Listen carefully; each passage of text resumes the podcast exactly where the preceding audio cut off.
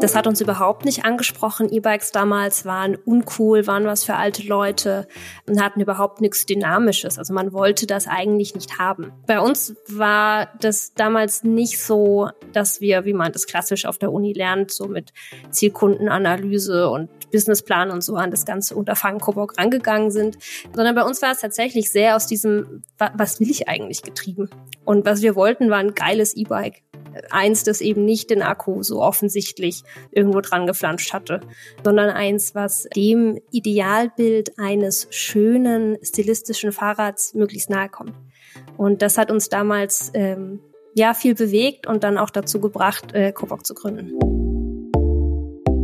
Erfolgsbilanz, der Sparkassen-Podcast für und mit Unternehmerinnen und Unternehmern. Von einem Hinterhof in Heidelberg aus ist Coburg vor elf Jahren auf den E-Bike-Markt gestartet, den sie seitdem ganz schön umgekrempelt haben. Und damit hallo und herzlich willkommen bei einer neuen Folge unseres Podcasts. Erfolgsbilanz, der Sparkassen-Podcast für und mit Unternehmerinnen und Unternehmern. Mit Jörg Sauerwein. Heute geht es um schlanke E-Bikes, um hakende Lieferketten, um Risiken im internationalen Geschäft und um die Frage, wie man solche Risiken etwas besser managen kann. Annalena Horsch, die Geschäftsführerin von Coboc, hat es gerade ja schon erzählt. Während sich viele Geschäftsideen beim Start natürlich um die Frage drehen, wer könnten denn unsere Kunden sein und wie kann das Ganze auf gute wirtschaftliche Beine gestellt werden, war es bei Coboc anders. Das lag wohl auch ein bisschen daran, dass die beiden Gründer schon eine Menge mit Fahrrädern zu tun hatten. Mit dem Fahrrad wurde nicht nur zur Uni gefahren, sondern auch gejobbt. Unsere Gründer, David und Pius, um sie namentlich zu nennen, haben gemeinsam Physik studiert und hatten äh, während des Studiums, äh, wie Sie gerade gesagt haben, viel äh, Berührungspunkte mit dem Fahrrad, insbesondere weil sie als Fahrradkuriere gejobbt haben. Und in der Fahrradkurierszene, für die, die es jetzt nicht wissen, gibt's eine sehr eigenartige Vorstellung davon, was ein geiles Bike eigentlich ausmacht. Also die Bikes in der Kurierszene sind äh, erstaunlich puristisch für das, dass damit wirklich jeden Tag gearbeitet wird. Da sind nie Gangschaltungen dran, da gibt's coole Lackierungen, gibt's teilweise, also das ist dann diese Fixie-Szene, die dies wirklich ernst meinen, haben nicht mal mehr Bremsen. Äh, es ist eine sehr reduzierte Art, Fahrrad zu fahren. Und mit diesem Bild eines Fahrrads vor Augen dachten sich die beiden nach dem Studium, ein klassischer Angestelltenjob ist nichts für uns, also jetzt oder nie. Wir probieren da mal was aus. Möglichst reduziert und vor allem möglichst schlank sollte das neue E-Bike sein, denn die bis dahin typischen Modelle, die hatten normalerweise klobige Akkus entweder am Rahmen oder Gepäckträger verbaut und auch die Motoren, die waren alles andere als schlank. Wir haben eben vor elf Jahren hier in Heidelberg angefangen, äh, erstmal ein eigenes Antriebssystem zu entwickeln, das bei uns voll im Rahmen integriert ist. Es ist also von außen überhaupt nicht äh, sofort erkennbar, dass es sich bei unserem Produkt um ein elektrisches Fahrrad handelt. Und ähm, das war damals auch einfach nötig. Man konnte nicht, wie es normalerweise in der Branche der Fall ist, ein Antriebssystem zukaufen, weil es gar keine Antriebssysteme gab, die diesem Anspruch an Design, den wir in unser Produkt haben, entsprochen hätte. Und dabei passte es gut, dass einer der Gründer als Doktorand am Karlsruher Institut für Technologie beschäftigt war, und zwar im Bereich für hybrid-elektrische Fahrzeuge. Dort fanden die Gründer nicht nur das nötige Know-how, sondern auch noch einen passenden Elektrotechniker, der mit ins Team kam. In so einem E-Bike, da steckt wesentlich mehr Arbeit, als man auf den ersten Blick ahnen könnte. Das geht beim Motor los, der bei Kobok in der Hinterradnabe arbeitet. Dann geht's um den Akku und das Management des Batteriesystems, also um Software, die das Aufladen regelt, aber zum Beispiel auch dafür sorgt, dass die Batterie nicht überhitzt. Und dazu kommen dann Sensoren, die erfassen, was macht der Radfahrer da auf dem Sattel eigentlich gerade, also wie stark tritt er zum Beispiel in die Pedale und auch das eigentliche Herzstück des Rades, der das alles steuernde Controller, musste sowohl von der Hardware erstmal entwickelt als auch programmiert werden. Kein Wunder, dass es drei Jahre dauerte, bis das erste Rad tatsächlich fertig war. Für die richtigen Härtetests haben dann auch einige Fahrradkuriere das Rad viele Kilometer über die Straßen gejagt. In der Folge ging es bald darauf schon fast Schlag auf Schlag. Inzwischen gehört Kobok zu den etablierten E-Bike-Herstellern. Ja, wir sind als Unternehmen auf jeden Fall stolz auf das, was wir jetzt die letzten elf Jahre äh, geschafft und aufgebaut haben. Allein wenn man sich das Produktportfolio anschaut, äh, sind wir von damals eben einem Modell, sehr puristisch, sehr radikal, eben genau in diese Fahrradkurierszene ähm, auch passend, gewachsen auf jetzt mittlerweile 13 verschiedene, äh, sind auch äh, zunehmend kundenorientiert geworden. Man mag es nicht glauben, aber es war ein aktiver Prozess, eine aktive Entscheidung, irgendwann auf den Kunden hören zu wollen, weg von dem ich will aber und ich finde geil hin zu was braucht der Markt eigentlich und decken jetzt äh, mit unserem Portfolio den gesamten City- und Trekking-Bereich für Premium-E-Bikes ab. Dann aber kommt die Corona-Pandemie und wie so viele Unternehmen weltweit bekommt auch Kobok hart zu spüren, was es heißt, wenn so manches Bauteil aus Asien nicht mehr wie bisher gewohnt pünktlich geliefert wird. Ist bei einer Fahrradkette auch nur ein einziges Glied kaputt, wird's schwierig mit dem Fahren. Bei den Lieferketten ist es ähnlich. Und mit der Pandemie hakte es nicht nur bei einem einzigen Kettenglied und das traf große Teile der Fahrradbranche. Es liegt, glaube ich, auch daran, dass äh, es im Fahrradbereich einige wichtige Komponenten von wenigen wichtigen Herstellern gibt, die bei den Kunden einfach einen Namen haben. Beim E-Bike ist jedem Bosch ein Begriff. Beim E-Bike oder überhaupt beim Fahrrad weiß aber auch jeder, wer oder was Shimano ist, wer oder was Schwalbe ist. Und wenn jetzt von einem dieser zentralen Hersteller ein Teil nicht verfügbar ist, dann kann man nur ganz schwer auf irgendein No-Name-Produkt ausweichen, was man vielleicht gerne machen würde, weil es diese Hersteller, muss man den lassen, weil es diese Hersteller geschafft haben, ein extrem starkes Branding beim Endkunden aufzubauen. Ähm, und das macht es dann in einer Situation wie jetzt während der Pandemie natürlich doppelt schwierig, ja, zu reagieren beziehungsweise äh, entsprechende Alternativen äh, zu finden. Aber ziemlich schnell war allen Beteiligten bei Kobok klar, wir müssen reagieren. Deshalb lautet eine Konsequenz aus den Erfahrungen der Pandemie mit ihren unterbrochenen Lieferketten, wir dürfen uns nicht mehr ganz so abhängig machen und müssen deshalb mehr in die eigene Hand nehmen. Bisher war es zum Beispiel üblich, einen Großteil der Komponenten gesammelt bei einem großen Einkaufspartner in Asien zu bestellen. So machen es auch viele andere Fahrradhersteller. Dieser Partner hat dann alle Teile für viele gemeinsam bestellt, eingekauft, aufs Lager gelegt und anschließend nach Deutschland gebracht. Wenn jetzt sowas wie Corona passiert, dann erschwert es aber einfach das Reaktionsvermögen, weil die Wege länger sind, weil immer noch eben ein, ein zusätzlicher Partner zwischen mir und der eigentlichen Fabrik steht, dadurch Kommunikationswege länger werden und dadurch zeitkritische Entscheidungen im Endeffekt vielleicht nicht so getroffen werden können, wie man sie getroffen hätte, wenn man im direkten Austausch gestanden hätte. Jetzt baut der E-Bike-Hersteller sein eigenes Kobok-Office in Taiwan auf, um den Einkauf größtmöglich in eigener Regie zu organisieren was für uns natürlich im ersten Schritt ein erheblicher Mehraufwand bedeutet, aber gleichzeitig auch äh, viel mehr Transparenz und Kontrolle bringt. Und das sind genau die zwei großen Dinge, Transparenz und Kontrolle, die gerade in so einer Zeit wie der Pandemie ganz arg wichtig sind.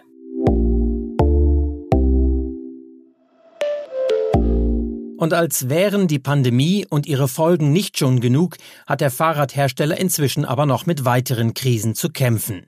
Ukraine-Krieg, Inflation, Energiepreise, das alles macht vielen Unternehmen weltweit zu schaffen.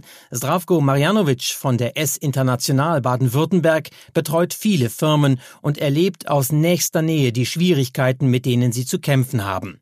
Denn so viele geballte Krisenherde in so kurzer Zeit damit habe niemand rechnen können. Das ist es, ja. Also es sind genau ähm, diese Events, ja. Wir nennen es Events, die wir so nicht, nicht vorhersehen können, ja. Ähm, man spricht auch äh, von Black Swans Events. Ich weiß nicht, ob Sie das schon mal gehört haben. Also schwarze Schwäne, die ums Eck kommen, die eigentlich auch in der Finanzmarkttheorie nicht so häufig vorkommen sollten. aber immer wieder vorkommen. Ja, also wir haben Corona, wir haben äh, den Ukraine-Krieg, wir hatten Trump, ja, wir hatten den Brexit, alles Dinge, wo man sich nicht vorstellen konnte und auch in der Schlaghäufigkeit, äh, die eigentlich so rein statistisch gar nicht äh, da sein dürfte, weil in den letzten zehn Jahren, also ich, ich meine vor zehn Jahren waren wir noch in der Eurokrise, äh, zwischendrin hatten wir die äh, gerade genannten Events. Das, das kommt vor, ja, und das kommt dann auch in Ausschlägen vor, wie man sie sich auch ähm, nicht vorstellen kann. Und da, da muss man sich gegen schützen, ja. Nur, wie schützt man sich gegen etwas, das kaum vorhersehbar ist?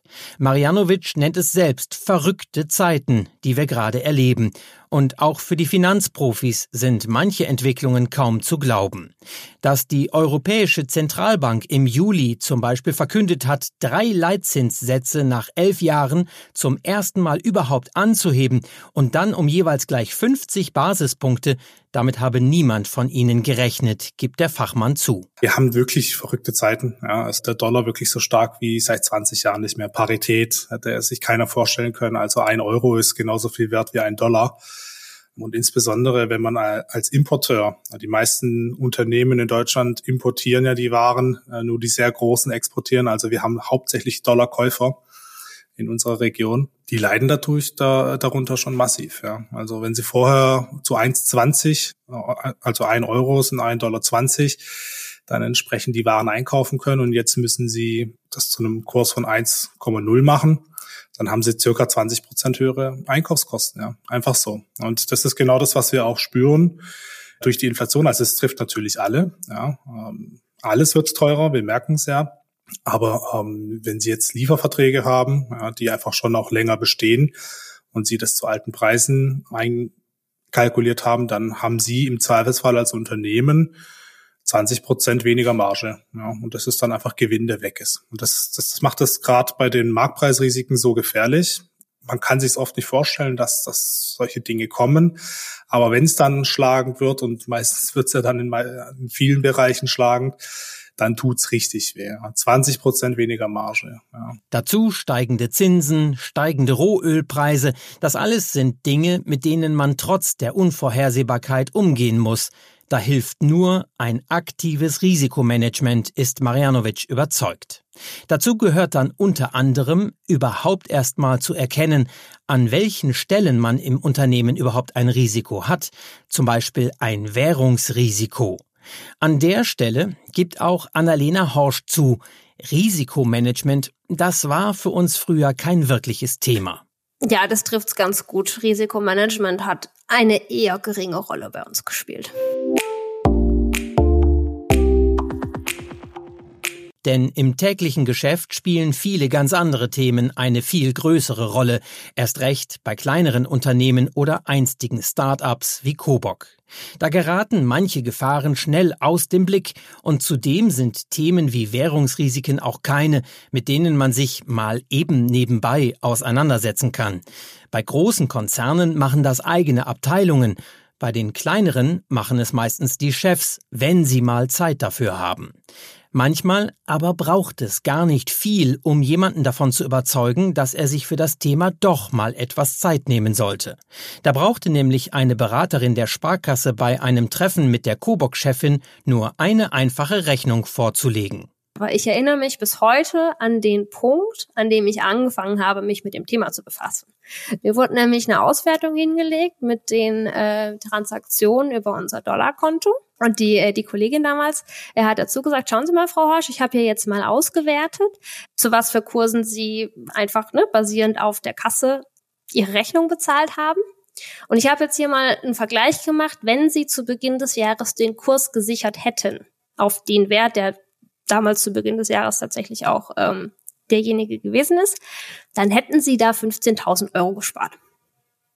Und da habe ich gedacht, boah, mit Risikomanagement ist es ein bisschen wie mit der IT-Sicherheit. Fast jeder weiß, dass man sich darum kümmern sollte, aber es ist ein so nerviges Thema und auf den ersten Blick auch nicht so leicht. Aber wenn man es dann erstmal gemacht hat, stellt man fest, so schwer ist es doch gar nicht, denn es gibt viele Tools, die einem das Leben erleichtern, die Risiken minimieren und dann wieder Luft für den Alltag verschaffen ich glaube, das ist ein guter Vergleich. Also so, wenn man sich mit IT-Sicherheit beschäftigt, dann muss man ja auch erstmal so paar, nennen wir es jetzt Fachbegriffe lernen und verstehen. Ne? Was sind Trojaner und Phishing und wie funktioniert das alles und worauf muss ich achten? Und für mich war es ein ähnlicher Prozess, in diese ganzen Währungsmanagement, Währungsrisikomanagement-Themen reinzukommen. Äh, was sind Kassageschäfte, was sind Devisen, Termingeschäfte, wie entwickelt sich der Kurs in welchem Szenario? Gut, das, das kratzt man dann, also das macht man auf der Uni. Aber ja, die, die entsprechenden Sicherheitsmechanismen im Hintergrund, die musste ich tatsächlich erstmal lernen. Und wenn man das dann aber erstmal verstanden hat, dann ist es ja auch wieder einfacher, ähm, das umzusetzen. Dann ist es auch nicht mehr so zeitintensiv.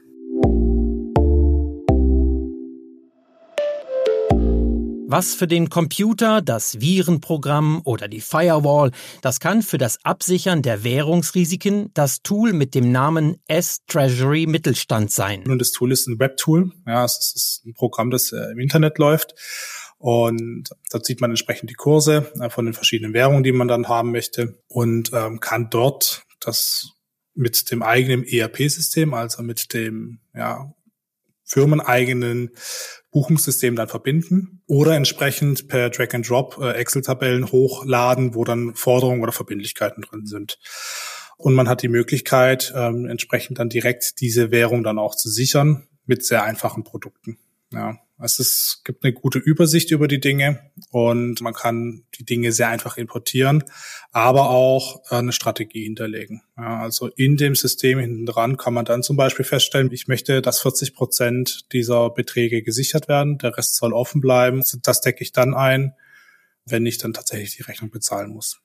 So entscheidet jetzt auch Annalena Horsch schon frühzeitig, wie viele Dollar sie sich für künftige Geschäfte zu aktuellen Kursen sichern will, damit sie nicht womöglich richtig draufzahlen muss, wenn dann die Rechnungen für Bremsen, Schaltkomponenten oder andere Teile bezahlt werden müssen. Das heißt, ich weiß exemplarisch jetzt, dass ich in 2024 im Januar Ware im Wert von, let's say, eine Million Dollar kaufen werde. Dann kann ich jetzt heute hergehen und kann sagen, okay, Herr Marjanovic, ich brauche im Januar 2024 eine Million Dollar. Was für einen Kurs kannst du mir heute zusichern, den ich dann im Januar 24 sicher bekomme? Dann würde er jetzt sagen, ja gut, ähm, Kurs von 1 zu 0,1 oder 0,2 plus ein bisschen hoch runter, je nachdem, wie sich die Leitzinsen in Europa und in der USA gerade unterscheiden.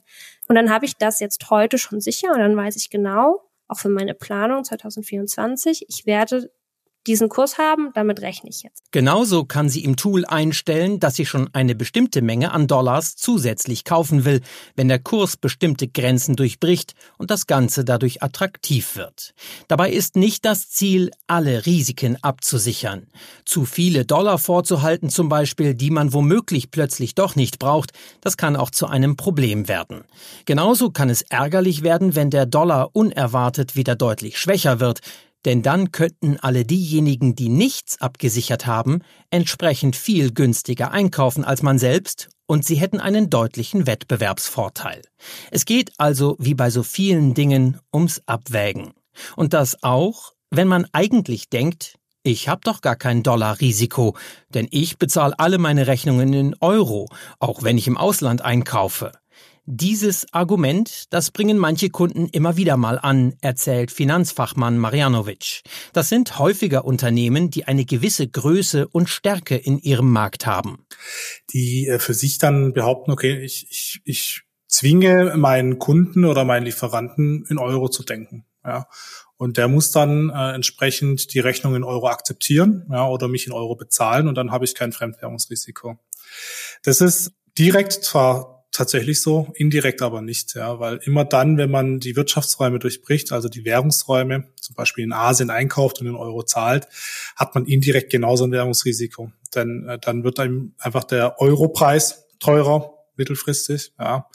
Oder man hat äh, das Problem, dass der Lieferant tatsächlich dann einfach seinen Vertrag nicht einhält. Ja. Ähm, man hat vielleicht einen Preis in Euro fixiert, der Lieferant hat aber keine, ähm, keine Sicherung getätigt und ähm, ja, löst einfach tatsächlich die, den Vertrag nicht ein. Ja, und das, das ist ein Problem, das schon mehrfach vorgekommen ist. Dann können Sie mal versuchen, das einzuklagen. Das wird meistens nicht funktionieren. Sobald Kunden oder Lieferanten selbst in anderen Währungen rechnen, müsse man das Thema auch im Hinterkopf haben, warnt Marianovic. Es einfach zu ignorieren helfe da nicht weiter.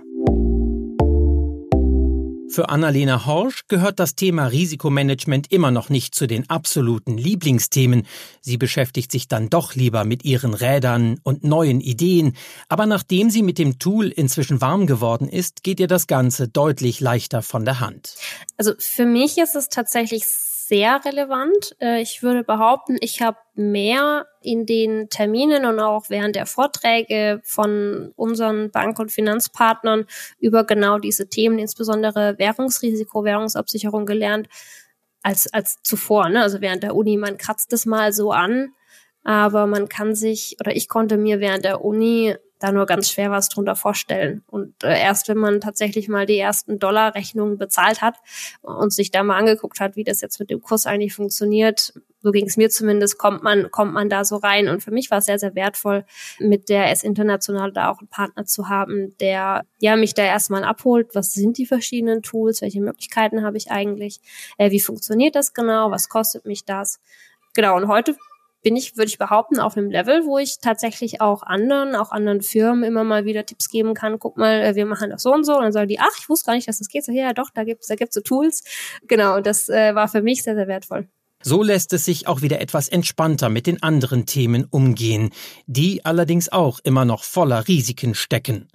Denn die E-Bike-Branche erfreut sich seit der Corona-Pandemie eines enormen Booms. Bilder von fast schon leergeräumten Fahrradgeschäften waren nach dem ersten Lockdown keine Seltenheit. Einerseits zur Freude der Hersteller, andererseits aber auch mit der Gefahr, dass es bald knallt, wie bei einem Peitschenhieb. Der sogenannte Bullwhip-Effekt, benannt nach einer langen Peitsche, macht nicht nur Annalena Horsch durchaus langsam Sorgen. Hinter dem Effekt steht folgendes Bild. Bei einer schwingenden Peitsche wird vorne nur eine leichte Bewegung, nach hinten zu einer immer größeren Welle, die sich am Ende viel stärker auswirkt, als die Bewegung von vorne vermuten lässt. Und ähm, die Theorie dahinter besagt, dass eben kleine Auswirkungen äh, vorne bei der Nachfrage sich durch die gesamte Lieferkette potenzieren und am Ende beim Hersteller oder beim Vor-Vor-Vorlieferanten einen großen Effekt haben werden. Und wir hatten jetzt ja durch den Boom Anfang von Covid nicht nur einen kleinen Effekt vorne, sondern einen riesigen Nachfrageschub vorne. Und die Theorie besagt, dass sich das durch die Lieferkette hindurch von Station zu Station äh, aufsummiert, weil jeder mit ein bisschen Puffer und Best Case noch ein bisschen was drauflegt und am Ende der Vorvorlieferant viel zu viel Ware produziert, wenn er äh, entsprechend seine Kapazitäten aufgebaut hat. Und umgedreht, jetzt spricht, spricht man ja auch von Rezension, von Inflation, äh, wenn sich die Verbraucherstimmung abkühlt, dann gibt's Glieder in dieser Kette, die auf viel zu viel Ware sitzen bleiben. Diese Angst mache hinter vorgehaltener Hand in der Branche durchaus schon die Runde. Denn die Frage ist, wer in einem solchen Fall möglicherweise wirtschaftlich nicht überleben wird. Auch solche Risiken versuche man inzwischen stärker im Blick zu haben, sagt Coburg-Geschäftsführerin Horsch. Immerhin aber hat ihr Unternehmen eines schon geschafft. Sie haben sich nicht nur einen Namen auf dem Markt gemacht, sondern inzwischen auch viele und ganz unterschiedliche Kundengruppen im Visier. Nachdem man am Anfang ja gestartet war nach dem Motto Kunden sind uns egal. Wir wollen einfach ein geiles Rad bauen. Ja, das, die Palette ist tatsächlich sehr breit mittlerweile. Also man arbeitet ja dann äh, mit Personas, die man eben im Vorfeld definiert, die man auch charakterisiert und beschreibt, um eine bessere Idee davon zu haben, wie der Kunde äh, eigentlich ist. Und ähm, da ist die Bandbreite mittlerweile echt weit. Also vom nennen wir ihn mit 30er, der in einer Großstadt in einer Agentur arbeitet und ein hippes, modernes Fortbewegungsmittel für die Stadt braucht, bis hin, wir nennen sie Lifestyle-Rentner, bis hin zum Lifestyle-Rentner, also ne, etwas höheren Alters, aber rüstig, aktiv, wollen noch was erleben. Und ähm, genau, alles dazwischen. Mütter, Leute, die zur Arbeit pendeln, Sportler, Freizeitradler, alles. Das alles in einer Zeit, in der immer stärker über alternative Mobilität nachgedacht wird, über Klimawandel diskutiert wird, in der eine steigende Zahl von Menschen lieber ein schickes E-Bike als ein neues Auto fahren will. In einer Zeit, in der immer stärker über Nachhaltigkeit gesprochen und diskutiert wird. Und so ein Fahrrad ist ja in puncto Nachhaltigkeit ganz weit vorne, argumentieren viele und haben ein entsprechend gutes Gewissen und Gefühl. Da könnte man sich in einem Unternehmen, das ein solches Produkt auf den Markt bringt, doch entspannt zurücklehnen und sagen, nachhaltig sind wir sowieso schon. Ja, Sie haben das eigentlich schon sehr treffend wiedergegeben, was Sie gerade gesagt haben. Äh, wir, wir machen ja Fahrräder oder E-Bikes, also sind wir schon nachhaltig, ist auch ein Tenor, der in der Branche äh, immer wieder vertreten wird. Aber die Tatsache, dass man mit seinem Produkt etwas für eine nachhaltige ähm, Veränderung auf der Welt tut, heißt ja noch lange nicht, dass dieses Produkt nachhaltig ist. Also wenn wir uns die Lieferketten anschauen, dann sind die oft alles andere als nachhaltig. Und insbesondere beim E-Bike, das ja auf, also im, im Batteriepack auf Lithium-Ionen-Zellen basiert, kann man nicht von Nachhaltigkeit sprechen. Darüber hat man sich zum zehnjährigen Jubiläum im vergangenen Jahr länger Gedanken gemacht und sich vorgenommen, so kann es nicht weitergehen. Wir müssen auch hier etwas tun, um auch selbst nachhaltiger zu werden. Und ähm, das ist eine sehr spannende Frage, mit der wir uns äh, seit letztem Jahr auch aktiv beschäftigen hier bei Coburg. Nachdem die Heidelberger vor einigen Jahren angetreten sind, um E-Bikes zu bauen, wie es sie vorher noch nicht gab, darf man also gespannt sein, wohin die Reise dann in Zukunft führt und wie wirklich nachhaltige Fahrräder vielleicht schon bald aussehen können. Schön, dass Sie wieder dabei waren. Ich freue mich, wenn Sie auch in der nächsten Folge wieder dabei sind. Da sind wir dann bei einer Firma, die eine echte Marke des Jahrhunderts ist. Lavera Naturkosmetik, ein Unternehmen, das auch zu den echten Vorreitern beim Thema Nachhaltigkeit gehört.